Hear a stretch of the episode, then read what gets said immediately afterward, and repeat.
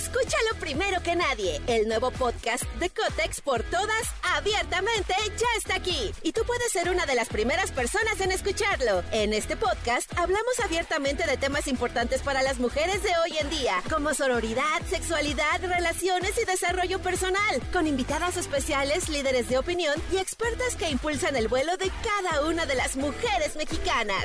Sintoniza a Cotex por todas hoy mismo. Vuela una, volamos todas.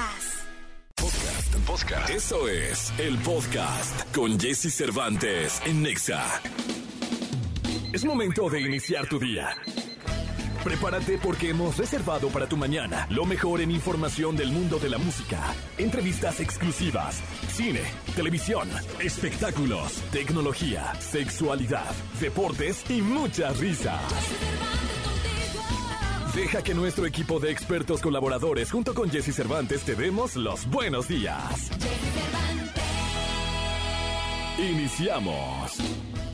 Buenos días, buenos días, buenos días, buenos días, buenos días. Es lunes, lunes, lunes, lunes 3 de abril del año 2023. Yo me llamo Jesse Cervantes y aquí estamos arrancando este extraordinario programa que tenemos para todos ustedes en este lunes arranque de semana. Buenos días, buenos días, buenos días, buenos días, buenos días, buenos días, buenos días, buenos días, buenos días, buenos días. Muy buenos días, ¿cómo están? Qué gusto saludarles. Eh, me da mucho gusto saludarte a ti que estás en casa, a ti que vas el coche, el transporte público, que estás entrando al metro o que estás en el metro una buena manera de escucharnos es descargando la aplicación de EXA. Ahí puedes escuchar cualquier EXA del país y específicamente el 104.9, pero si no en el celular, también en la aplicación de radio de tu Android, ahí nos puedes ubicar y ahí nos puedes escuchar.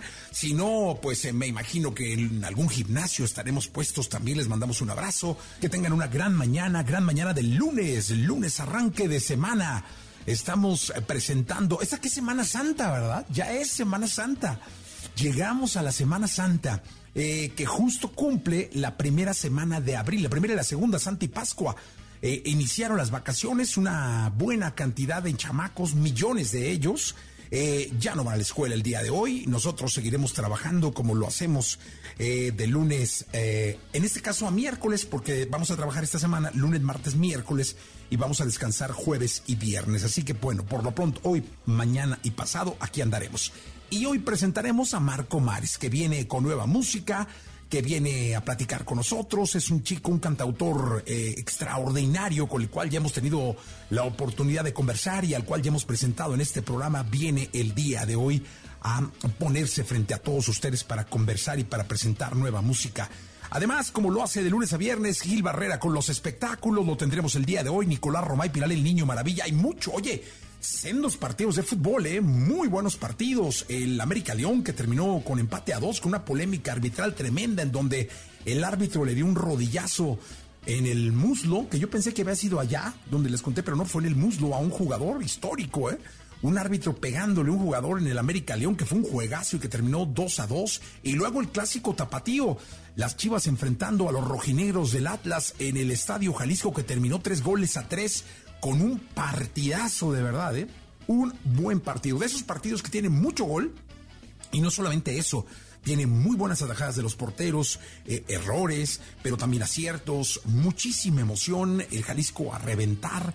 Así que, bueno, solo dejaron un área, que es esta que dejaban antes para las barras, un poco para protección. Sergio Checo Pérez, empezando desde la última posición y la parrilla de salida, logró el quinto lugar gracias a eh, dos banderas rojas y a un castigo a Carlito Sainz. Eh, se ubicó en el quinto puesto, sí, como subcampeón en el eh, campeonato de pilotos, Maximiliano Max Emilian Verstappen se llevó el Gran Premio de Australia. Eso en cuanto a la Fórmula 1. Bueno, eso ya lo platicaremos con calma con Nicolás Romay Pinal, el niño maravilla conocido como The Wonder. La sexóloga Divari, que estará desde Florencia, las finanzas, la onda retro, la radiografía. Y bueno, tendremos muchísimas cosas más. Boletos para los conciertos, muchísimas sorpresas. Y yo de verdad espero que te la pases muy, pero muy bien aquí con nosotros. Vamos a la frase con la que empezamos eh, todas las mañanas. Oye, y esta frase me gustó porque es muy pequeña, pero muy poderosa. Fíjate, muchas veces dice, dice la gente que tiene que reforzar con la mirada lo que ve, lo que escucha, para creerlo. ¿no? Y esta frase es espectacular, es anónima y dice, si solo crees en lo que ves, perfecto. Mírate al espejo todos los días. ¿Y sabes qué? Analízate. Ve cada centímetro de tu cuerpo. Y después, cree en ti, porque ya te estás bien. Y ya eres, ya, ya eres consciente de lo que, valga la redundancia, eres capaz. Así empezamos nuestro programa del día de hoy. Muchas gracias por estar en contacto con nosotros, de verdad. Muchas gracias. Son las seis de la mañana con seis minutos. Arrancamos con buena música. Se llama Ambulancia. Llega Camilo, acompañado de Camila Cabello, Los Camilos, aquí en XFM. Buenos días, arrancamos. Escúchalo primero que nadie. El nuevo podcast de Cotex por todas, abiertamente, ya está aquí. Y tú puedes ser una de las primeras personas en escucharlo. En este podcast hablamos abiertamente abiertamente de temas importantes para las mujeres de hoy en día, como sororidad, sexualidad, relaciones y desarrollo personal, con invitadas especiales, líderes de opinión y expertas que impulsan el vuelo de cada una de las mujeres mexicanas. Sintoniza a Cotex por todas hoy mismo. Vuela una, volamos todas. Toda la información del mundo del espectáculo con Gil Barrera, con Jesse Cervantes en Nexa. Señoras, señores, abriendo semana, abriendo mes, el lunes 3 de abril, Gilgilillo, Gilgilillo, Gilgilín, el hombre espectáculo de México, el hombre que da, que quita, el querido Gilgilillo, Gilgilillo, Gilgilín, mi querido Gilgilillo, ¿con qué abrimos la semana?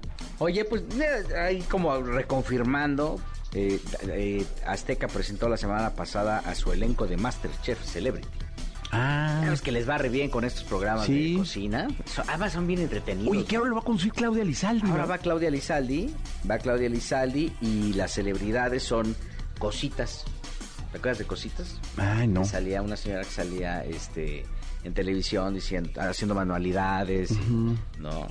Este Ivonne Montero, Ah, muy bien. Romina Marcos, la hija de New York Marcos y Ah, bien. No la conozco, pero debe estar sí, bien. Liz Vega, Ah, mira. que, que- que- que- que cada vez está más cambiada pues, por las facciones. Ah, yo pensé que porque cocina mejor. No, bueno.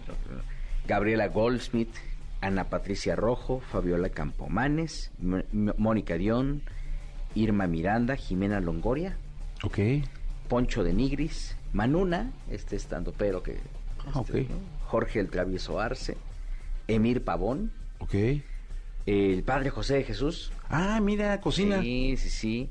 Alejandro Luchini, Paco Palencia, el cibernético, el querido Pedrito Pedro, eh, Pedro Prieto y Eduardo Capetillo Gaitán. Al hijo, ¿no? Sí, que a esa todo dar el chavo. Y este, ¿cómo se parece a Lalo? eh? A Es Lalo, igualito a Eduardo Capetillo, su bien padre. simpático. Y entonces esta temporada se va a transmitir en mayo por Azteca. Este, también van a usar como ventanas la pantalla de HBO Max Ok. y Discovery Home and Health. Regresa el chef Herrera, ¿va? Regresa el chef Herrera. Ahí, eh, pues eh, Cambiaron los chefs, porque regresó él y otros dos nuevos chefs, ¿no? Sí, sí, sí. eh, es Adrián Herrera, ¿no se llama? Adrián Herrera, sí. Y luego Saji Telles, que también este, forma parte de, De- de- de del los chefs. pool de chef. Y Poncho Cadena. Ah, Poncho, eres, me cae muy bien, Sí, caray. sí, la verdad es que, mira, la verdad es que es una alternativa, es bien entretenido ver cómo, cómo lo regañan, ¿no? Y cómo les dicen, ah, que no le pongas orégano, mano, ¿no? Este, eh, invitaron mucha gente muy sana que Oye, no se que- fumaría el orégano. Sí. ¿no? que llevan ahí a, o sea, este, a peso pluma, pues se fuma el orégano. No, hombre, el oye, el orégano no se acabó, y hasta la hierbabuena, ¿no? Fíjate que una vez me invitaron eh, una marca de arroz a un como pues, rollo en redes para preparar un, eh, una paella. Ajá. Y yo desde origen, o sea, cuando me, me hicieron el favor de contratarme, les dije, oye, yo no cocino nada. Y estaba el chef, el otro Benito. Ah, no, este no es Benito, ¿no? No, no, este no es... No, eh, bueno, hay dos Benitos, ¿no? Uno de un bigote así. Sí. Los dos tienen los bigotes, pero bueno, uno de los Benitos. Y me dijeron, no, hombre, ahí, ahí aprendes. O sea, ahí y, y me salió bien rica. Ah, pues es que te La van paella. como orientando, ¿no? Sí, sí, Te te "Oye, que pues, de entrada, arroz, que sácalo, y que la estaban ahí. Pues yo hice lo que me dijeron. Y una señora, este, que era ganadora ahí, todo el rollo, muy bien. La señora sí le cocinaba rico. Y yo, yo como pinche, ¿no? O sea, corta esto, tú, tú, tú, que la Pero me quedó bien bueno. Pues eh, dicen, el primer secreto para hacer paella es que pon, compre usted arroz. No vaya Ah, a sí. comprar frijoles Sí. ni Que sea alubias, paella. porque sí, exactamente. Sí, no, me quedó rica, Gilillo, ¿eh? Ah, o sea, en pues. una de esas podría yo estar en Masterchef siempre y cuando me digan qué hacer, Exacto. Bueno, y ahí te van dirigiendo. ¿no? Ah, vamos a hacer tinga, ¿no? Ah, pues, empezar a- ting. la- la- Hay unas, ¿cómo se llaman estas cosas? Unas como eh, ollas, ¿no? Que, eh, o Ah, procesadores de alimentos, ¿sí? ¿Cómo se llaman? Sí, son Eh, carísimos, ¿no? Thermomix. Thermomix. Sí. Pero fíjate que yo conozco gente que, que ah, feliz con eso, ¿eh? No, pues, ¿cómo no? Bueno, te cuestan más caros que un suru. Sí, no, no manches, pues Sí. hasta les hacen el amor esas cosas. Sí, sí, Está sí. brutal ese asunto, mi querido Gilillo. Pero bueno, ya estaremos pendientes a partir del domingo 14 de mayo viendo a Masterchef Celebrity en la pantalla de Azteca. Que a mí este tipo de, de formatos siempre me llaman la atención. En rating les va muy bien. Sí, cómo no. Y creo que ahora tienen una, una, este, pues una, eh, eh, una muy, mucha riqueza en los personajes que están presentando. El, el casting no lo siento nada malo, ¿eh? No, es está bueno. casting. Está bueno, está bueno el casting de verdad. Sí. Pues ahí está Gilillo, nos escuchamos en la segunda. Mi Jessy, buenos días a todos. Buenos días. Lo mejor de los deportes con Nicolás Romay. Nicolás Romay. Con Jesse Cervantes en Exa.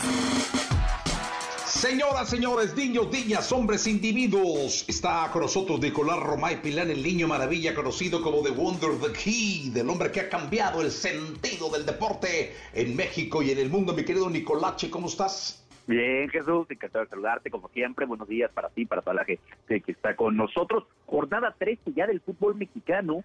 Y la verdad, Jesús, fue un gran fin de semana. ¿eh? Lo tenemos que decir, fue un muy buen fin de semana en materia deportiva, partidazazazos. Empezando, digo, el viernes tranquilos, ¿no? Necaxa y Santos empatan 0 por 0. Puebla sorprende y le gana 2 por 0 a Juárez. Pero el sábado, Cruz Azul 2-0 a Pachuca. América y León 2 a 2 en lo que fue un gran juego, Jesús, con mucha polémica. Lo de Fernando Hernández, el árbitro central del partido, dándole un rodillazo a un futbolista de, de León. ¿Tú recuerdas alguna situación similar, Jesús? No, pero fíjate que estaba yo leyendo que justo este fue el árbitro al que Pablo Aguilar, eh, cuando jugaba en el América, le dio un cabezazo que dejó fuera a Pablo Aguilar creo que un año, ¿no? Correcto, suspendido por agresión. Y ahora... y fue por agredir a este árbitro, ¿no? Exactamente.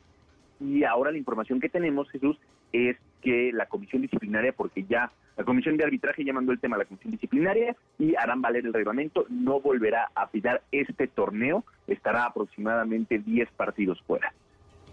Oye, pero fíjate, ahí como no hay... ¿Te acuerdas que con Pablo Aguilar, cuando Pablo Aguilar le da el cabezazo a Fernando Hernández, este árbitro, eh, primero le dan 10 partidos a Pablo Aguilar, se arma una polémica y luego le dan un año. ¿Qué lo correcto no hubiera sido que le inhabilitaran un año para estar en, similitud de condiciones de lo que fue el jugador? Pues eh, lo tiene que analizar la comisión disciplinaria tomando en cuenta el tipo de agresión, ¿no? Y no basándose en eh, temas del pasado, ¿no? Sino aquí es un rodillazo a un, ar- a un jugador y la comisión disciplinaria va a decidir si son 10 o 15 partidos, porque el reglamento eso es lo que marca. Y si después el futbolista de León se quiere quejar y, y que es como en su momento lo hizo Fernando Hernández, puede pasar, ¿eh? Ah, ok, porque en, en este momento, pues tendría que quejarse, yo me imagino que o el, o el club o el jugador, ¿no? Eh, Sí, correcto. Que ya León ya se eh, ya se expresó y porque puso una disculpa Fernando Hernández dijo eh, me equivoqué no tenía ya sabes puso una disculpa y León dijo tranquilo somos personas todos nos equivocamos entonces no me no me da la impresión de que León vaya a buscar una sanción mayor para Fernando Hernández Ok, yo creo que ahí se queda la cosa, un poco también para mediar con los árbitros, ¿no? Porque ahí te encargo. sí complicado sí es un tema muy complicado pero la comisión disciplinaria tiene que hacer valer el reglamento y decirle oye te equivocaste es de 10 a 15 partidos y aquí está tu sanción más tu sanción económica y ya está no pero sí no puede pasar desapercibido es un hecho que la verdad cuesta mucho trabajo y que se está haciendo un escándalo mundial Sí, no, o sea, eh, porque son imágenes que, por ejemplo, yo vi en, me- eh, te- hay un programa argentino que me gusta mucho, eh, estaban pasando las imágenes, o sea, esto sí le está dando la vuelta al mundo. sí pues no no a ver es que no estamos para nada acostumbrados a que un árbitro le pegue a un jugador Oye, además hay un detalle importante. Eh, yo muestran la jugada solo cuando el árbitro le da al jugador, pero a mí me da la impresión de que primero el jugador le da al árbitro y el árbitro responde, pero no he visto la jugada O sea, porque se ve la pierna del jugador que viene bajando, pero no lo sé. Se, se, arma, ya sabes, la cámara. La cámara húngara. Reclama, sí, todo, pasa de absolutamente todo. Sí hay contacto de todos los jugadores, ¿eh? No solamente del de León, de varios jugadores, un pechazo por ahí, y el árbitro reacciona de esa manera. Pues sí, desde su histórico, pero también eh, qué buen fin de semana, Nicolás. sí, este fue un partido, digo, se ve manchado por este tema arbitral, fue un partidazo el América contra León, Rayados le gana 4 por 0 a Cholos, Atlas contra Chivas, ¿qué me cuentas del clásico tapatío? Es eh? un partidazo. Cardiacasasazo, mi querido Nicolás, qué cosa de, qué sufridera, este, tanto los Chivas como el Atlas, yo creo que cualquiera de los dos equipos pudo ganar, pero que lo más justo ante semejante partidazo fue el empate, porque los dos la tuvieron, mi querido Nicolache. ¿eh? Los dos la tuvieron. O sea, no fue que la. O sea, lógicamente los del Atlas debemos decir que el Atlas pudo ganar con más opciones que la Chiva, pero los de las Chivas deben decir lo mismo. Ese disparo de Alexis Vega, tanto el de tiro libre como el del final, que saca Camilo Vargas, el portero de Chivas, a pesar de que se equivoca en el, en el segundo gol de Latas, donde sale Furcha cabecea, segundo primer gol, eh, que le cae a los pies, una súper mala salida del portero Jiménez, que le cae en los pies a Quiñones y la mete. La verdad es que fue un juegazo, Nico. Sí, no para nada, tío, para el Atlas, pues iban perdiendo 2-0 al minuto 31 y le eh, alcanzan a empatar el partido y después se vuelven a reponer porque Alexis Vega pone el 3 por 2 y Quiñones pone el 3 por 3 final, pero a la altura de un clásico tapativo. Eso es lo que esperamos de un clásico tapativo, ¿no? Sí, Definitivamente. Totalmente, mi Nicolache. Buen partido. y, oye, ¿qué me dices del América León? Digo, platicamos lo de, platicamos lo de lo del árbitro, pero también fue un juegazo, caray. Sí, juegazo, el América León. Para mí, el América León el Atlas contra Chivas y ayer el Toluca contra Tigres también fue un muy buen partido. Pero Toluca la tuvo, el primer tiempo fueron muy superiores y en el segundo tiempo me parece que Tigres empareja las cosas, termina 3 por 2 y Toluca, la verdad es que jugando bien al fútbol y Tigres con problemillas, ¿eh? la verdad es que Tigres ayer sufrió bastante. San Luis le gana 2 por 1 a Mazatlán y Querétaro 1 por 0 a Pumas. Si lo platicábamos, Jesús Mohamed no estuvo, tenía permiso especial, y sí entra la reflexión de si realmente Pumas estaba para darle un permiso especial a su nuevo técnico, ¿eh? el que fuera, pero si no lo iban a, utilizar desde la jornada, desde la primera jornada que él dirigiera. Sí, ¿para qué lo presentan? Y yo vi al público de Puma, al, Puma, al público Puma muy molesto, ¿eh? pero de verdad muy molesto. Y no tanto con Mohamed, porque al final, pues él dijo que él fue contratado ya con el permiso, pero muy molesta, muy molestos con la directiva, o sea, de alguna manera, ¿para qué demonios presentas al técnico y haces todo lo que tienes que hacer? Si, si al final del día este, no va a estar y el Puma está en el hoyo, ¿no? Sí, con toda razón, la verdad, la, molestia, porque Pumas, como bien dices, es lugar 17 de la tabla con 11 puntos. Pero todavía sigue muy cerca porque Atlas, que está en la frontera ahí, tiene 12, es el lugar número 12, tiene 13 puntos. Pues está cerca Pumas pero este partido contra Querétaro era clave, porque si Pumas lo ganaba, se ponía en zona de repechaje, y se acaba el Atlas, ¿eh? pero se ponía en zona de repechaje. Ahora está hablando de que a Pumas le toca un calendario muy complicado porque le faltan rivales difíciles que están peleando por, puestos de, arriba, entonces va a ser muy complicado para, para Pumas. Fíjate, va contra San Luis, que podemos decir que es el más accesible, pero después va Toluca, América y Rayados, ahí te cuento. Sí, oye, ¿y, ¿y qué me dices del Monterrey que está como en otra liga, no? Totalmente. No, Ellos están jugando otro torneo, están jugando otra liga, pasaron por encima eh, eh, de, los Cholos de, Tijuana, pasaron por arriba del Piojo Herrera 4-0, es una superioridad impresionante la que se les debe en la cancha. Pareciera que no va a haber quien los detenga. Este, ahí es cuando dices maldita liguilla, ¿no? Fíjate lo de Monterrey, Jesús, tiene 34 puntos y el segundo lugar que es Toluca tiene 25 puntos, o sea, casi 10 puntos de diferencia. Sí, no, no, no. Y se nota, ¿eh? Se nota en el andar del equipo, se nota en todo. La verdad es que el Monterrey está jugando otro torneo. Si no existiera todo este sistema del repechaje y de la liguilla, tendrían que ser campeones por puntos, pero pues no lo es. Digo, hay, aquí hay un, sistema que tiene mucho tiempo y que ahora pues de alguna forma va a tener que que, pues, que darnos el campeón, ¿no? Y que puede no ser el Monterrey porque hemos visto que luego el que se mete en lugar 8, 9 o 10 o hasta el 12 puede ser campeón, Nicolás. Sí, porque cuando tienes esos duelos de eliminación directa, eh, todo puede pasar, ¿no? Y Rayados que anda muy bien y que ha sido el más regular, se pueden topar de repente contra Toluca, contra Tigres, contra América, contra León, y hace un buen partido y los eliminan.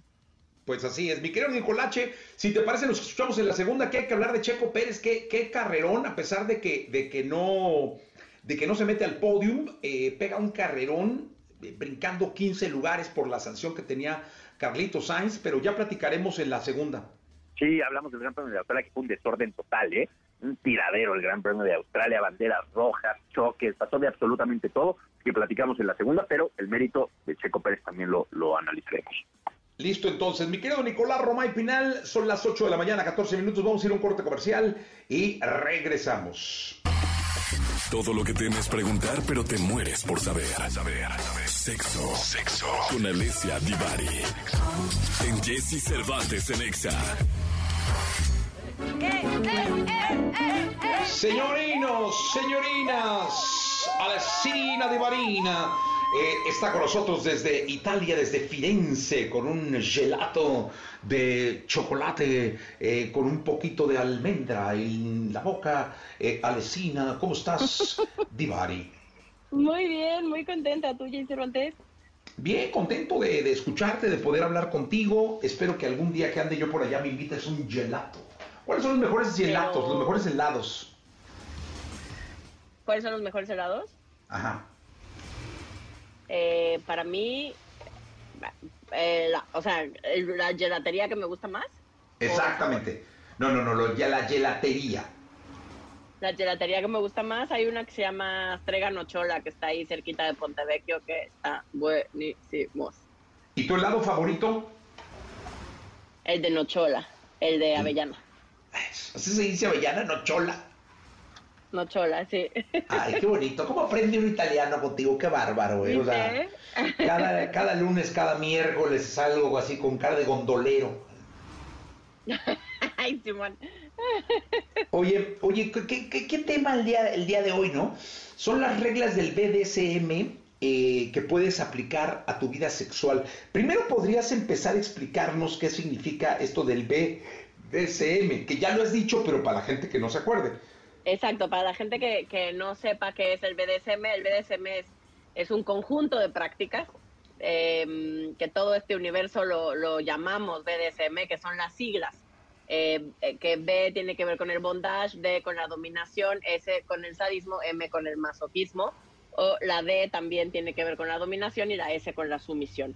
Entonces, todas estas prácticas se conjuntan en el universo BDSM que para muchas personas entran en prácticas kinky, en prácticas sexuales atípicas eh, o poco comunes o más fuertes de lo que tal vez están acostumbrados a, vivir en su propia y a ejercer en su propia vida sexual. Pe pero justo al ser prácticas que requieren eh, una serie de cosas extra que muchas veces en nuestra vida regular ni siquiera pensamos en ellas, tienen una serie de reglas que nos podrían funcionar y que ojalá todas las personas aplicáramos en nuestra vida sexual. ¿Qué es la regla de las tres Cs? ¿Qué tiene que ver con? La primera C es comunicación, la otra es consenso y la tercera es confianza. Me parece que son tres características básicas que todos nuestros encuentros sexuales y con todas nuestras parejas sexuales deberíamos de tener. Comunicación, para saber lo que queremos, lo que no queremos, lo que nos gusta, lo que no nos gusta y cuáles son los límites, en el caso del BDSM, pero en cualquier otro caso también, que estamos dispuestos o dispuestas a empujar o no, a permitir o no, hasta dónde y de qué manera está bien jugar para nosotros. Oye, y me, parece eh, muy puntual dime. eso de las tres Cs, porque creo que en cualquier relación, incluso relación emocional que no tenga que ver con el sexo, ¿eh? El consenso no, claro.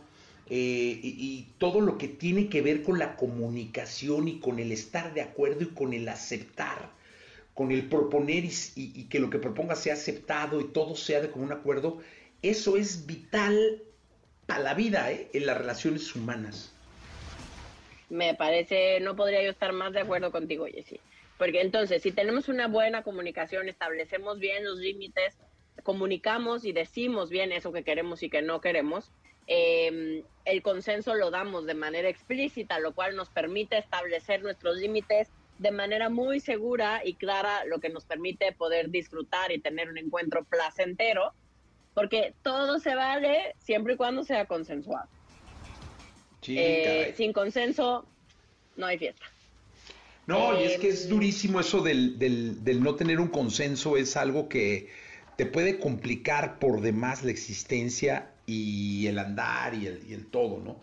Yo creo que Claro, todo otro día si quieren podemos hablar de, de específicamente qué significa el consenso, porque a veces creemos que, por ejemplo, pero es que estaba borracha y sí quería, pero técnicamente hay que estar en nuestro sano juicio para dar el consenso, si no ese consenso no es válido, por ejemplo, ¿no? Claro. Eh, entonces, digamos, hay una serie de áreas, vamos a llamarle grises, ¿no? Donde a veces nos podemos perder en temas del consenso, pero por eso es importante que el consenso sea explícito por alguien mayor de edad y que esté en su sano juicio. Digamos que son tres normas muy básicas para saber que ese consenso es real. Eh, y la tercera C, que tiene que ver con la confianza. Y la confianza, que es esa, esa sensación que nos permite sentirnos cómodos o cómodas y seguros con alguien. Y me parece parte- que si nos vamos a encuerar con alguien y vamos a permitir que alguien esté, est- estar con alguien sexualmente, que es un acto súper íntimo, pues, pues valdría la pena sentir que podemos confiar en ese alguien y que nos podemos sentir seguros o seguras y en un ambiente súper cómodo para estar con ese alguien, con esa persona. Oye, Divari, y, y volvemos a lo mismo, ¿eh? El tema de la confianza es clave para todo. Eh, sí, en el sexo. todos. Sobre todo, sabes que hoy que, que las redes sociales han permitido que cualquiera coarte la confianza, la intimidad y pueda llegar, digo, a pesar de las leyes que se puedan establecer, eh, este, pues a sobajar lo que puede ser una relación con una fotografía, con un video no autorizado. Hoy más que nunca creo que la confianza juega un papel importantísimo, caray. Importantísimo, sobre todo, como bien lo dices, en temas de virtualidad, que a veces eh, no sabemos nada de la otra persona, depositar nuestra confianza en ese alguien que nunca hemos visto, que a duras penas sabemos su nombre y ni siquiera sabemos si ese nombre es real, habrá que tener cuidado con en quién estamos depositando nuestra confianza y para qué. Sí, no. Sí, no, eso es importantísimo, mi querida Devari. ¿Podemos repetir las tres Cs que son eh, Claro. tres de las reglas del BDSM que pueden ser aplicadas decididamente en la vida diaria? Exacto. La primera tiene que ver con la comunicación, la primera C, la segunda C con el consenso y la tercera C con la confianza. Comunicación, consenso, consenso y confianza. Pues muy bien. Pues ahí está, Divari. Muchísimas gracias. Nos escuchamos el miércoles, si te parece. Me parece perverso, nos escuchamos el miércoles y vayan mandando todas sus dudas. Ya está. Gracias, Divari, muy amable. Vamos a ir a un corte comercial. Vamos con la onda retro, señoras y señores, la onda retro con esto que es Timbiriche y Muriendo Lento en la versión de moderato. Cuidar tu bolsillo es cuidar tu futuro. Escucha los consejos más relevantes en voz de nuestro experto en finanzas personales, Adrián Díaz en Jesse Cervantes en Nexa. Bien, bien, bien, mi querido Adrián, ¿cómo has estado? Bien, mi querido Jesse, ¿cómo estás tú? Bien, contento de, de- de escucharte, de que estés por acá con nosotros. Ya te extrañábamos y de hablar de un tema que tiene que ver con, con nosotros y tiene que ver con lo que nosotros luego hacemos para vacacionar, ¿no? Exactamente, mi querido Jesse. Para eso estamos aquí, para que la gente pues no se salga de control justo en estas vacaciones, ¿no? ¿Cómo ves? Bien, pues así debe ser. ¿Y cómo, cómo, cómo presupuestar unas vacaciones? Cuéntanos. Fíjate que lo primero que les tengo que decir, mi querido Jesse, es que si ustedes que nos están escuchando en casita, van camino todavía al trabajo, las personas que todavía no salen de, de descanso, o simple y sencillamente pues están escuchando la radio en cualquier lugar del país o del mundo, la verdad es que ya es muy tarde para planear las vacaciones, amigo. O sea, si ya no, si ya no planeaste vacaciones con tres meses de anticipación, ya ni te metes en broncas. Así de sencillo. Wow. ¿Por qué? Te va a salir casi el 40 o 50% más caro si empiezas a planear tu vacación para ahorita o el próximo fin de semana. Porque todo está saturado, Obviamente la ocupación hotelera ya está también al full. Los, las corridas de los autobuses también ya están al full. Obviamente los aviones, los boletos de avión ya están completamente este, saturados. El aeropuerto de la Ciudad de México está saturado. Entonces, si te pones a buscar en estos momentos un lugar, un destino turístico, Jesse, quizá lo puedes encontrar, pero 50 o 60% más caro. Entonces, la verdad es que las vacaciones del periodo que tú quieras, Jesse, se hace una planeación con a 3 a 5 meses de anticipación. ¿Para qué? Justamente para hacerlo con tiempo, con calma y no nos salga tan cara, pues justamente esta semana o estos días de descanso, ¿cómo ves? Sí, no, pues la verdad es que fíjate que yo soy, y te lo debo confesar, yo soy de los que planean muy poco sus vacaciones. Al momento. Exacto. Y yo como luego tengo una agenda complicada de chamba en cuanto a juntas y todo, me cuesta muchísimo trabajo. Por ejemplo, yo veo que hay amigos que dicen, no, tengo planeadas mis vacaciones de diciembre. Exacto. Pero yo como en diciembre no tengo muy claro qué va a pasar con la chamba, es decir, cómo voy a andar de chamba, pues no lo puedo planear, ¿no? Entonces como no, no, lo puedo planear como yo quisiera, pues entonces las ando comprando en noviembre, ya muy pegadito a la fecha donde ya sé. Y de hecho me pasa, mi querido Adrián, que cuando compro vacaciones, un par de veces me ha pasado, ¿no? Que digamos ahorita, compro las de septiembre, ¿no? Híjole, qué nervios me dan. O sea, estoy muy nervioso. Porque no sabes si las vas a cancelar. Exacto, caray. O sea, no sé si y entonces no me la paso bien. Pero no, yo creo que la mejor manera de economizar unas vacaciones definitivamente es este, planeándolas, ¿no? Sí, y mira, para personas como tú que tienen agendas saturadas y que sabemos que todavía, justo cuando venía a la cabina Jessy, pues todavía veía mucha actividad en la ciudad, ¿eh? Todavía eh, se ve eh, automóviles en el periférico con, con, tránsito constante, es decir, no está tan vacía la ciudad todavía. Entonces, suponemos que todavía hay muchas personas trabajando y que nos están escuchando, Jessy. Entonces, fíjate, para todas estas personas que es difícil la planeación de vacaciones, lo podemos hacer, pero comprando seguros vacacionales. ¿A qué me refiero? Si tú como por ejemplo quieres planear tus, tus, vacaciones de diciembre y empiezas a comprar tus boletos en noviembre, es factible este seguro de viajero en el cual te protege contra cancelaciones, por ejemplo, ¿no? Quieres reservar para diciembre y lo quieres hacer por ahí de noviembre, octubre, puedes contratar esta cobertura, ¿no? De cancelación de hospedaje que te va a salir entre 5, 7% más que, que, el hospedaje, pero estás protegido y te evitas ese nervio, porque sabemos que hay mucha gente que evidentemente no puede planear su vacación, sobre todo los que se dedican como ustedes a los medios de comunicación, los que siempre están en litigios, muchas personas, ¿no? Que, que a pesar de las vacaciones, su día a día no cambia, Jessy. Entonces, hay este tipo de protecciones que podemos preguntar justamente en las compañías donde vamos a contratar y nos pueden ayudar justamente a protegernos en caso de que nuestra actividad no lo permita. Ahora, si ya no utilizas ese seguro, bueno, pues qué mejor, porque quiere decir que te puedes ir a descansar con toda la tranquilidad del mundo. Esta es una buena opción, mi querido Jessy, ¿cómo ves? Sí, no, la verdad es que es una, una magnífica opción, me parece, mi querido Adrián. Y además yo creo que no hay nada como que si vas a descansar, si vas realmente a liberarte del estrés, pues lo dejes planeando todo, ¿no? Exacto. Exacto, ¿no? Y, además, fíjate, y las personas que se quedan, porque muchas personas que nos están escuchando seguro dicen, ah, sí, ¿y qué onda con los que nos quedamos? Hay un buen de actividades, de verdad, por ejemplo, en la Ciudad de México, que podemos realizar. Mira, te puedes ir al Museo Interactivo de Economía, te puedes ir al Museo del Banco de México, te puedes ir a los museos de arte que hay en toda la Ciudad de México. Bueno, estamos plagados de atractivos aquí en la ciudad. Te puedes ir a caminar a Reforma, Jesse. Te puedes ir a Chapultepec también. Te puedes ir o lanzar al centro de, de, la Ciudad de México. Es decir, puedes hacer un chorro de actividades, irte a comer a Coyoacán, irte a comer a una plaza, después caminar. Es decir, no te frustres si ya no vas a salir de vacaciones. Y ojo, tienes que ponerte presupuestos. ¿Por qué? Porque muchas veces, Jessy, cuando nos quedamos en la ciudad decimos, ah, bueno, ya no me quedé, no gasto. ¿No? Pero de repente la salidita al cine ya te, ya te eh, gastaste mínimo unos mil, dos mil quinientos pesitos y vas con la familia.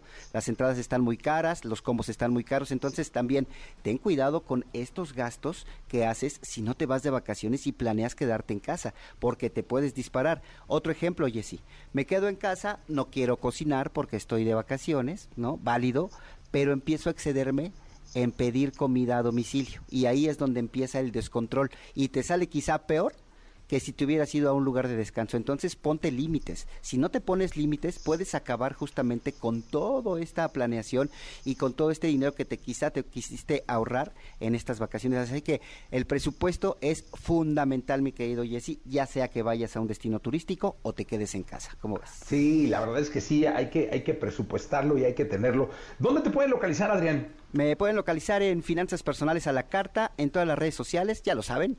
Facebook, Twitter, Instagram, canal de YouTube, hasta el TikTok le hacemos, mi querido Jesse. Así que ahí en Finanzas Personales a la Carta me encuentran con muchos consejos para estas vacaciones, para las que siguen y sobre todo para invertir, ahorrar y tener mucha educación financiera. Muchísimas gracias. Te mando un gran abrazo, mi querido Adrián. Gracias, mi querido Jesse, igualmente. Toda la información del mundo del espectáculo con Gil Barrera, con Jesse Cervantes en Nexa. Señoras, señores, el querido Gilgilillo, Gilgilillo, Gilgilín, el hombre espectáculo de México. Me da muchísimo gusto saludarlo en este lunes, lunes 3 de abril para la segunda, la segunda de espectáculos. Mi querido Gilgilillo, ¿qué nos cuentas en esta segunda? Mi Jesse, buenos días, buenos días a todos. Oye, pues mira, el fin de semana estuvo harto movido en cuanto a información. Por un lado, pues esta esta confrontación pública entre Shakira y Piqué que ya está pues este alcanzando límites eh, muy particulares porque pues nunca habíamos visto una bronca eh, fuera de lo que se en su momento le mandaba Lupita D'Alessio a los hombres en las canciones. Creo que esto este, ya está tomando otra dimensión porque pues ya Shakira abiertamente habló dijo saben qué yo ya me voy de, España voy a, a vivir a Miami porque pues a España llegué con otro tipo de, con otra expectativa, pero me regreso para darle otro ritmo de vida y otro matiz eh, eh, eh, y, pues prácticamente otra vida a mis hijos, ¿no? En tanto, pues Gerard Piqué también ha aprovechado sus espacios para estar hablando de Shakira, hizo ahí un comentario de que como era latinoamericana, que eh, por eso eh, había recibido una serie de comentarios, porque los haters en redes sociales son mortales, Milla, si tú, tú, tú no, no dices algo que no les gusta y te hacen trizas, ¿no? Oh. Entonces, este, bueno, no, no necesariamente se, se, trata de una región en particular, pero eh, desde la perspectiva de Piqué, obviamente hago ese comentario, pero pues obviamente este, le ha llovido por todos lados y él ya dijo que pues este que, no entiende por qué tanto ataque. Sí, no entiende. Pues, sí, nomás le dedicaron tres canciones que son éxitos globales, ¿verdad? Sí, pues nada más. Además, la, la eh, viralización de todo esto ha sido brutal, ¿no? Y creo que al final lo único que hizo Shakira fue reflejar cuál era su situación como autora. Si el tema tomó chanfle, que a lo mejor en una de esas era como la intención, pues ahí está la fortaleza que tiene la música. Y bueno, pues este sí, nada justifica un acto de violencia, pero pues sí, le, llovió en su milpita. La verdad es que creo que, eh, pues este, a veces las cosas salen de control y aquí está el resultado. Y bueno, pues vamos a ver en qué, en qué acaba el tema lo que sí es que, bueno, pues cada cual estará capitalizando y musicalmente esto está fortaleciendo a Shakira de una forma. Yo no recuerdo que Shakira tuviera un éxito tan fuerte los últimos tres este, desde estoy aquí, este, así consecutivos. Jesse, no, me dejarás, tú que eres un experto de esto, este, no sé si estés de acuerdo con el tema. Ah, no, yo creo que si alguien ha capitalizado esta ruptura y toda esta situación es decididamente Shakira, su equipo. Eh, creo que ya con el tema de Carol G, en mi muy particular punto de vista, se exageró. Eh, sería la cuarta canción dedicada a Piqué. Y yo sinceramente deseo que ya, que ya pare este, este, este tema, ¿no, mi querido? O sea, que ya Shakira nos entregue alguna otra cosa fuera de, la tiradera con Piqué, ¿no? Eh, pero no, hombre, ha súper capitalizado, o sea, qué bárbaro, ha sido una cosa brutal. Sí, la verdad es que lo ha hecho, y lo ha hecho musicalmente muy bien, pero bueno, pues al final vamos a ver qué es lo que qué es lo que, en qué acaba el asunto. En otras noticias, eh, Andrés García, bueno, mucho especuló sobre la salud de Andrés García, afortunadamente va bien con estos altibajos, necesita donadores de sangre. Margarita Portillo, su mujer, le está, eh, ha estado convocando en sus redes sociales eh, que pues quien pueda llevar plaquetas o donar plaquetas, pues sería muy valioso para el, actor, él, ella ha buscado a través de los canales eh, pues eh, más efectivos en cuanto a donación se refiere, que eh, le ayuden a Andrés y que pues obviamente entiendan que este proceso que por el que atraviesa por la cirrosis que desafortunadamente padece, pues es algo que va, se va a mantener ahí, no se va a ir y bueno, vamos a tener este tipo de, noticias en cuanto a la salud de Andrés. Eh, hablé con ella, me dijo que está bien, pero eh, pues obviamente eh, las condiciones pueden ser muy buenas unos días y otras muy desagradables en otras ocasiones. Entonces deseamos de todo corazón que le vaya muy bien. Y el viernes, mi querido Jesse, Laura Bozo debutó como DJ. No me digas, ay, ya no nada más Pedrito Yola, sino también Laura Bozo, no lo puedo creer, Gilillo. Sí, oye, ¿qué acabó? O sea, que digo, no es, digo, no es despectivo, ¿no? Para ningún DJ, al contrario, ¿no? Pero alguien como Laura, ¿qué rayos tiene que estar haciendo como DJ, no? Pues yo creo que alguien le dio la idea, ¿no? O sea, alguien le debe haber dicho, no, hombre, pues tú te metes y cobramos una lana. Pero mira, esto de los DJs yo creo que se trae, es como cuando, cuando cantas, ¿no? O sea, el, el, el, cantante nace con esa vocación, con esa voz, con ese espíritu. Yo, yo, creo que un DJ igual, o sea, no creo que cualquier gente, o sea, ¿qué, qué opinarán los verdaderos DJs? Pues yo creo que van a estar ofendidos, ¿no? O sea, digo, insisto, como tú bien dices, esto es un oficio, no es este así de, ay, yo quiero ser y mañana ligo un set, ¿no? Porque me dan, o sea, seguramente eso fue, ¿no? Y tú ves las, las imágenes donde está haciendo como las todos este eh, sincronizando los beats y todo ese rollo, pues te das cuenta que eso es más falso que un billete de dos varos, pero la neta no creo que sea necesario para, híjole, yo siento que es una vaca tremenda, es innecesario, o a lo mejor pues después de transitar tantos años por un lado y, y, darte el lujo de hacer estas cosas, pues lo ves con otros ojos, siento que pierde toda la seriedad, ¿no? Y bueno, pues este, o sea, siento que se hace un circo y, de algo que no creo que sea necesario, ¿no? No creo que sea un buen final para la carrera de nadie, ¿no? Sí, no, porque, eh, insisto, son salidas... Eh, muchas veces con un eh, objetivo económico, pero que ponen en tela de juicio la credibilidad de todo el de todo lo que has hecho en tu trayectoria y que, pues imagínate en un antro, ¿qué, qué puede pasar con una DJ que tú veías en la televisión? Eh, en problemas familiares, y, o sea, en, otra situación, ¿no? Yo, yo digo, yo creo que zapatero tu zapato, ¿no? Era la abogada de los pobres, ¿no? ¿Te acuerdas que ese era como el eslogan que usaba? ¿No? Y que veía por las causas y que veía, pues todo eso, la verdad es que todo eso que construyó se viene en pedazos. Ahora, si ella lo, lo ve como una eh, sátira o como una algo para mofarse, bueno, pues sí, igual decirlo así, ¿no? Me quiero divertir, y, pero de repente aparecer ya en los en, estas este flyers y, y, como algo, como un hecho eh, único, casi casi, creo que sí, lo único que ves es como esta burda necesidad de estar consiguiendo billetes por todos lados, ¿no? Cuando pues podría haber hecho un libro, ¿no? Sí, totalmente, totalmente, mi querido Gilillo. Sí, tiene mucho que, platicar y que mostrar Laura Bozo. Pues vamos a ver qué pasa. Mi querido Gilillo, lo escuchamos mañana. Y Jessy, muy buenos días a todos. Buenos días. Mejor de los deportes con Nicolás Romay. Nicolás Romay. Con Jesse Cervantes en Exa. Bien, llegó el momento de la segunda de deportes. Está con nosotros Nicolás Romay Final, el niño maravilla, conocido como The Wonder the Kid, el hombre que más sabe de automovilismo, el asesor de Checo Pérez, el asesor de Red Bull, el amigo de Checo. Señoras, señores, solo le faltó ser tapatío para ser el mejor amigo de Sergio Checo Pérez, para estar en la primaria con él. Mi querido, mi querido Nicolache, eh, qué carrerón el de Checo, ¿no? Que, primero explícanos por qué tanto, tanta bandera roja, qué significa una bandera roja. Este, ¿Qué le pasó al Gran Premio de Australia, caray? Pues sumamente accidentado el Gran Premio de Australia, Jesús. Muchos choques, muchos impactos, en donde estamos acostumbrados a que cuando hay algún tipo de, impacto, nunca tiene la suficiente gravedad, son pocas veces las que tiene la, suficiente gravedad. Entonces, con un safety car, que quiere decir que hay un coche adelante de todos, hace que baje la velocidad y así pueden limpiar la pista, pero no tienes que sacar a todos los coches.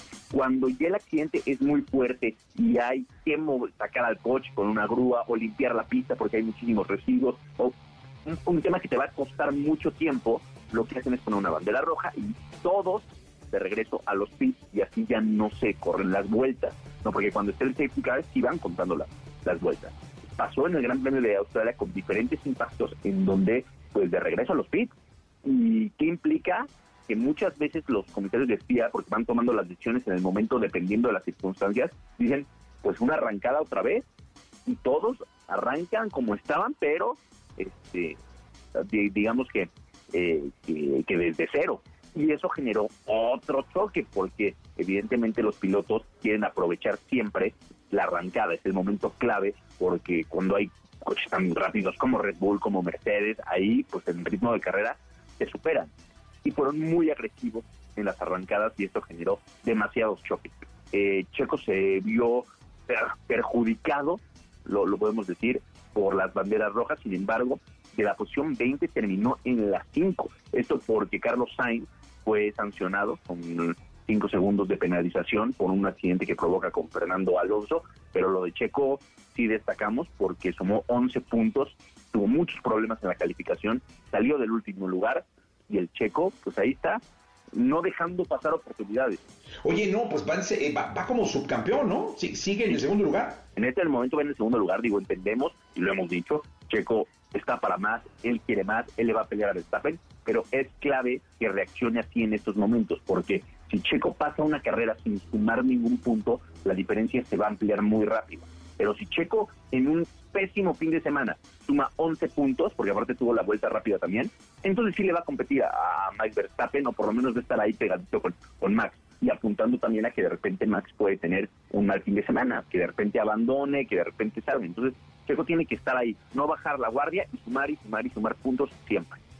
Sí, la verdad es que sí. Este, ¿qué gran premio viene Nicolás Romay Pinal el niño, conocido como de Tenemos descanso bastante fines de semana, ¿eh, Jesús? No, fíjate, este no hay, el del 15 tampoco hay, el del 22 no hay, y nos vamos hasta Azerbaiyán el 20, el 30 de, abril. Oye, por ejemplo, con tanto tiempo los pilotos se regresan a su casa o siguen entrenando, hay como un, un, circuito que les permita entrenar y ajustar, o qué, qué es lo que pasa con los pilotos. Todos tienen simuladores todos tienen simuladores en donde de manera virtual están ensayando y están practicando. Evidentemente hacen un entrenamiento diario y se mantienen en, forma, eh, pero todos ah, entrenan en el simulador.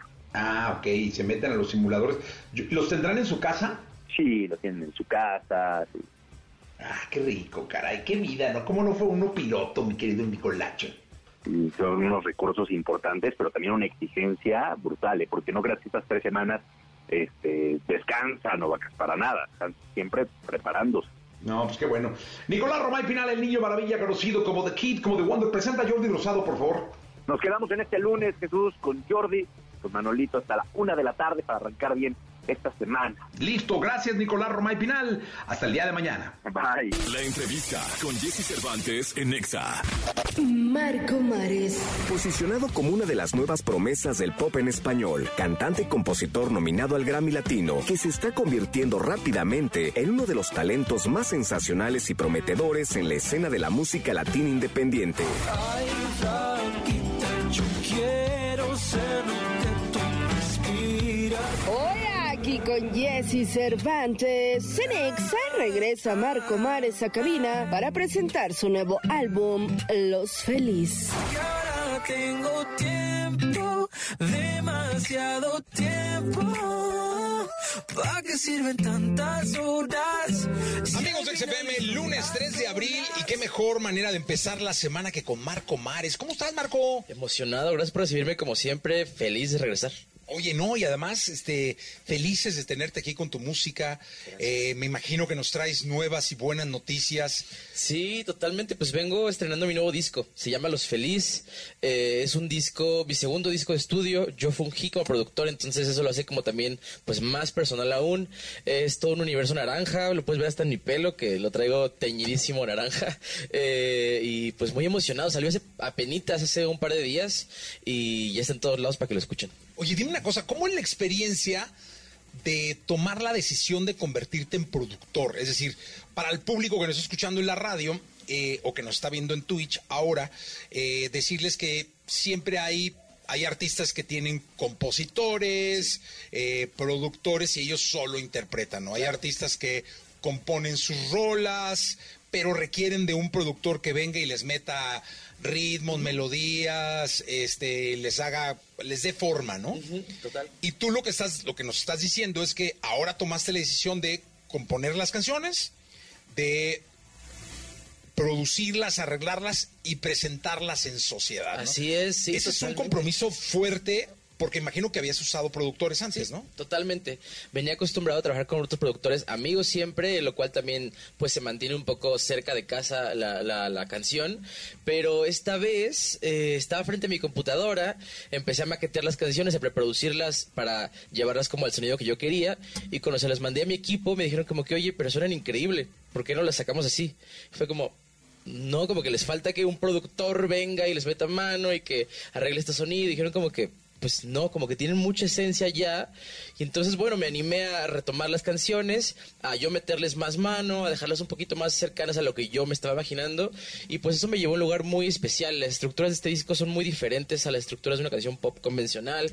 Eh, hay muchos sonidos de la tecnología, de los teléfonos celulares, hay las... eh, pues las estructuras creo que sobre todo es lo más diferente. Siento que quise alejarme un poquito de donde estaba y salir un poco de mi zona de confort y cambiarle un poquito la jugada y ser productor me ayudó a lograrlo, ¿no? Y pues siempre había tenido miedo a yo ser el productor y yo hacerlo en mi casa y trabajarlo y mostrar algo al mundo como tú dices, algo que tú hiciste con tus manos y que tú tienes la sesión ahí en tu computadora, ¿no?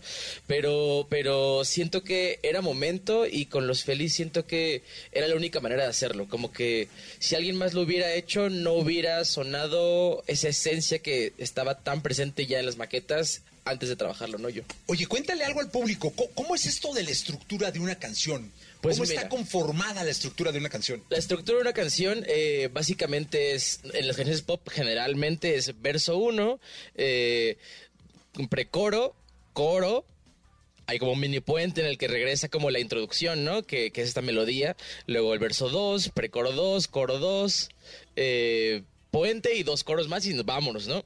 Esa es la estructura como clásica en las canciones, siempre en toda la que tú me quieras decir. Y te voy a decir, mira, este es el, coro, el precoro, el coro, otra vez verso 2. Eh, y en este caso, lo que yo quise hacer era hacer. eh, hay una canción que se llama Capturas de Pantalla que tiene un, un intro, tiene un coro, tiene un verso 2 y vámonos a otra canción. Y parece que es otra canción, pero es la misma canción. Entonces, como que eh, ahí juego un poco con no regresar a la repetición, ¿no? Y no regresar al mismo elemento del coro que ya teníamos y repetirlo o hacer un puente diferente. Entonces, un poquito por ahí juego con, las- con las estructuras, ¿no? Eh, salirme de, de la cajita en la que yo también a veces me encierro, ¿no?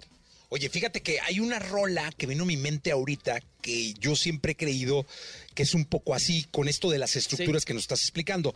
Es una canción de 11 minutos que yo siempre creo que terminan siendo tres.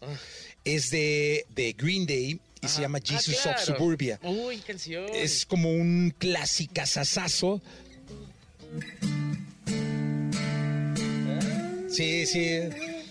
Y, y termina siendo tres canciones en una, porque va migrando de una canción. ¿Es un poco eso? Sí, es totalmente eso. Es, creo que es un gran ejemplo que diste. Y bueno, Green Day me encantaba. Yo creo que me cambió la vida ese disco justo de eh, American Idiot es el disco, ¿no? El que viene Jesus of Suburbia, que tiene unas canciones que parecieran ser tres, porque dura como, dices, 11 minutos, pero es una. Y es como si fuera como si una obra de teatro, básicamente, ¿no? Como si fuera un performance. Entonces, Que justo... aparte la rola justo es muy teatral. Totalmente, totalmente. Y presta también para que el show en vivo, pues, sea aún más rico y que sea como mucho más, como una puesta en escena. Entonces, justo es eso. Literalmente hay dos canciones en el disco, Capturas de Pantalla, que es la primera, que tiene como esta transición hacia otra canción, pero es la misma canción, y al Mario to Street, que son las últimas dos, que fungen como outro del disco y hacen exactamente lo mismo. Oye, ¿qué nos cantas?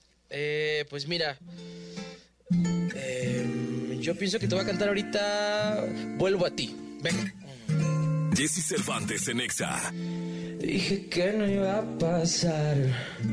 Desde la última vez que yo te bebí, que si me volvía a llamar, eh, no sería para dañarte así, así como si nada, abriéndote la herida que por poco ya sanaba. Creí que lo entendí, tú no eras para mí, siempre regresas al lugar donde una vez te amaban, Ay, pero el recuerdo juega conmigo todo el día. Y te miro y pienso es que tal vez sí volvería y vuelvo a ti, a ti, a ti, a ti otra vez.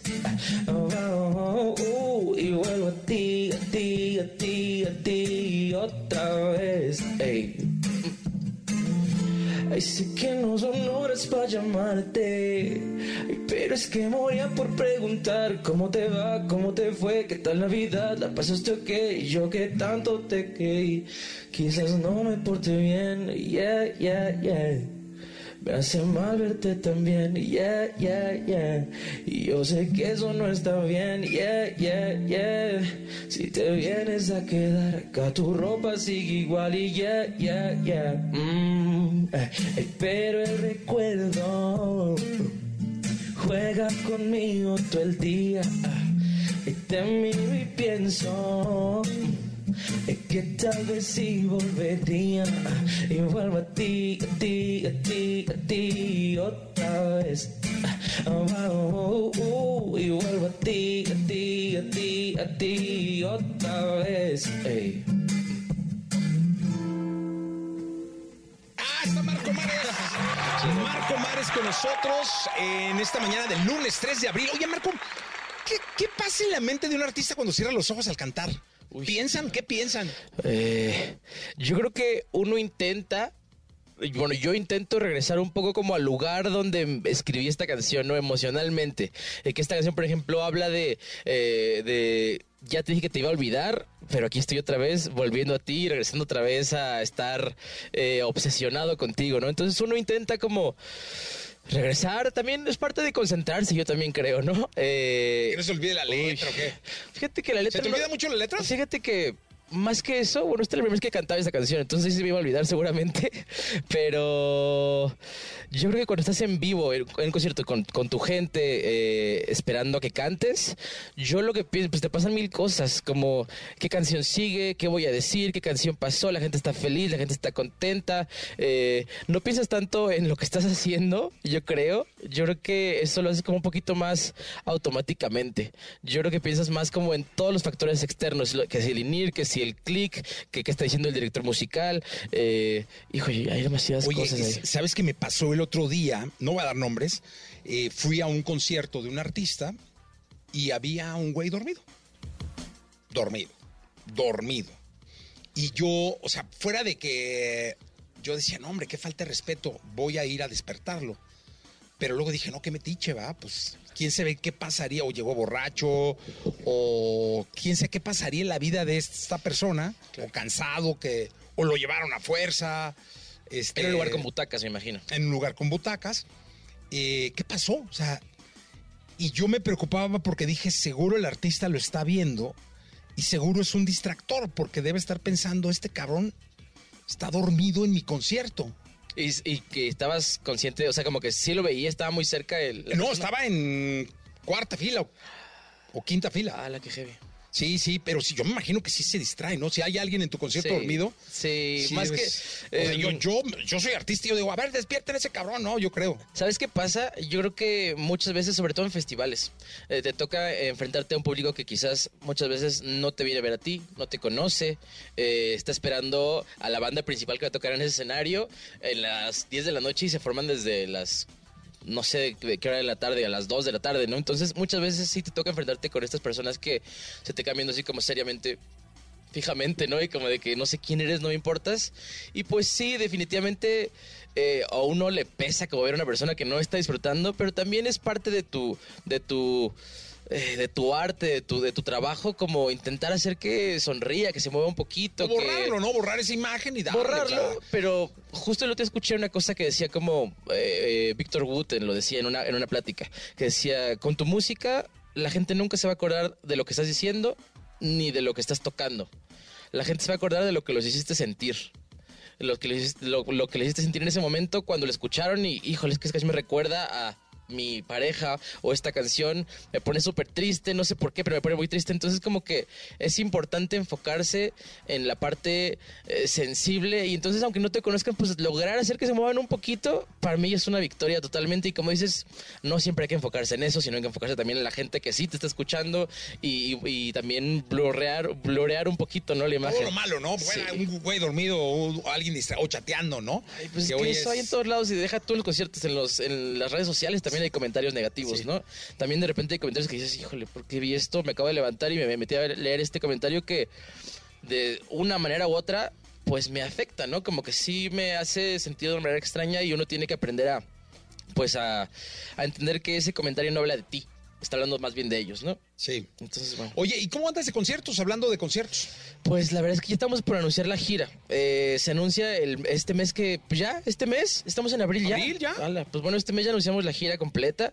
Eh, la verdad es que no hemos dicho nada todavía porque nos encanta mantener ahí el suspenso, pero la idea es, como el año pasado, hacer otra vez Latinoamérica, Argentina, Chile, Colombia, Venezuela, Perú, Ecuador y hacer aquí la República Mexicana y que yo quiero empezar a, a tocar puerta allá en Estados Unidos, eh, pues si se puede en Los Ángeles, en Texas, pero bueno, la idea es ya anunciar la gira pronto y ya sabrán la información completa. Sí, seguro. ¿Qué nos cantas? Eh, les canto Dejarse querer. Venga. Vamos con Marco Mares, que está aquí en XFM. Jesse Cervantes en Exa. ¿Por qué hay que disimular si yo te gusto y tú me gustas más? Yo sé que no es cosa fácil dejarse querer, eh, querer. Cada instante junto a ti se siente como cuando era un niño en el recreo, jugando contento, libre y sin miedo. Tú me llevas siempre ahí. Ahí vamos a dejarnos ir, tomemos las llaves e iniciemos este viaje, las canciones que te gustan más. Te cargo del cable auxiliar. Porque hay que disimular si yo te gusto y tú me gustas más. Yo sé que no es cosa fácil dejarse querer. yeah. Querer, no hay que dejarlo a la mitad. La peli es buena, hay que llegar hasta el final. Pensemos en nosotros y no en los demás. Bajo el cielo azul, donde sea con que seamos you, nada, no hace falta nada, más que tu mirada. Ay, te prometo que I choose you, la protagonista para mí eres tú, no acaba, sin ti no habrá nada,